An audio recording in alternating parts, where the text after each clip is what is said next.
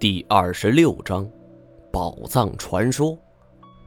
古一指选择了一家小店住下，这店主是一个六十多岁的彝族老汉。就在他们办理入住的同时，还住进来两个人。这两个人都是深目高鼻、蓝眼金发，竟然是两个老外。一个人是大概三十多岁，身材肥胖，背着一个鼓鼓囊囊的登山包；另一个则是一个秃头老外，穿着一件旧军装，这手里拿着一个中国独有的旱烟袋。尤其是后者这种打扮，老外拿着中国的旱烟袋是无不引人注目。当时古一指就在想啊。这两个老外应该是来收购烟草的吧？因为很多烟草商来此的时候都是用旱烟袋品尝来鉴定这烟叶烟丝的品质好坏，所以也并没多想。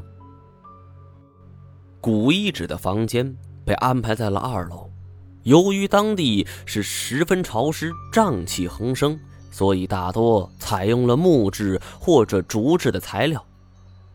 晚上。三个人在一起开了一个会，古一指是指着地图之上一个红色标点道：“这座山叫乌头山，距离这里大概有十公里吧。我查阅了许多资料，这道上也有传闻，说东西可能就在这儿。”大刚子道：“呃，山那么大，我们怎么找？依我看呢，不如我们向这当地人打听一下。”看看有没有吴三桂宝藏传说啊？你们知道，像这种事情，当地都有传说流传。小丸子这个办法倒也不是不可行，可是万一惊动了当地老百姓，这反而容易招惹来不必要的麻烦。无论如何，权且试一试。这古一指等三人决定假装是茶商，跟老乡聊聊天，看看能不能套出有用的线索。大刚子性格大大咧咧，不修边幅，怕他露出马脚，古一指要他留在屋内，自己和这小丸子走下楼去。见彝族老汉正坐在店外台阶之上，是吸着水烟袋，和那个胖子老外还有两个秃头老者是兴致勃勃地聊着。只见他是咕嘟嘟吸了一口烟，张开嘴来，惬意地吐了一口青烟。这个地方，哼要说茶叶、烟叶这些东西，全国称第二，那是没人敢称第一呀。那胖子老外是乐呵呵的说：“老伯，呃，我们想在附近游玩游玩，呃，可是不知道有什么好玩之地，嗯，您老指点指点。”一开口，竟然是流利的中文。彝族老汉道：“呵。”附近有啥玩的呀？无非就是些山山水水。你们想找乐子，得去城里，这儿可没有。古一只见这胖子老外问的话，居然和我们设计好的是一模一样，生怕被抢先，是赶紧上前。老伯，呃，我们呢是学历史的，呃，想知道这当地有没有什么历史传说呀？彝族老汉抽着水烟袋。是曲着眼睛看着古一指两人，又看看胖子老外，哼，学历史的老汉，我活了六十八年，你已经是我见过的第二百七十四个学历史的了。他又抽了一口，是嘿嘿一笑，露出了焦黄的牙齿。娃娃，你不是学历史的。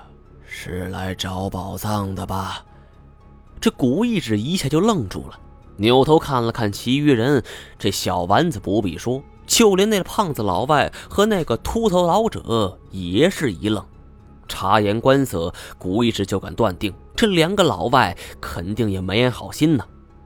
彝族老汉笑道：“呵 呵好了，你们不用这么苦大仇深的看着我。”我实话跟你们讲吧，一般来收货的大老板是不愿意住我们这种小店的，住的呀都是寻宝人。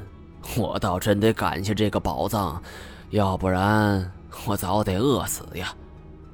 说到这里，一袋烟抽完了，秃头老外就赶紧把自己的旱烟递上去，讪笑着：“呃呃，请您尝尝我这个，这个是从北京带的。北京的烟叶还不是我们这边运的呀。”这彝族老汉掏出火柴，又点了一袋烟，抽了一口。啊，这个传说太早了，早到什么时候呢？哈，是我听我爷爷说的，说这当年吴三桂造反，刚开始那是真厉害，哼，居然打了半个中国呀！他这么一高兴。这康熙皇上就不高兴了，康熙开始跟他对着干。要说康熙这皇帝年纪不大，本事可是不小啊。吴三桂渐渐支持不住，他身体也是越来越差，没过多久就生了一场大病，这病还不见好。这吴三桂呀。一辈子从一个小军官一路升到平西王，就是想当皇上，最后在衡州称帝，也就是如今的衡阳吧。关于这些内容，古一直是早已做过工作，但是也不敢打断老人的回忆，是接着往下听。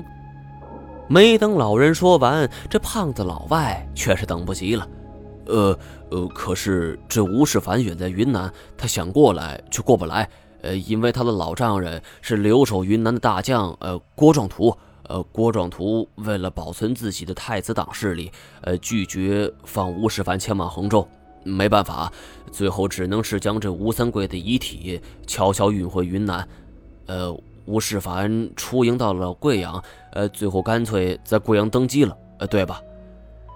古一之等人以为这彝族老汉会动怒，哪知他只是笑了笑。对对对，就是如此啊。嗯，那后来呢？大家都急于想知道后续。后来，后来都全乱了。吴三桂死了，这手底下的人已经军心涣散了，而且自己人跟自己人过不去。先是这湖南、四川丢了。接着，吴世凡也从贵阳逃回了昆明。那时候，大家都是心知肚明，清军破城是早晚的。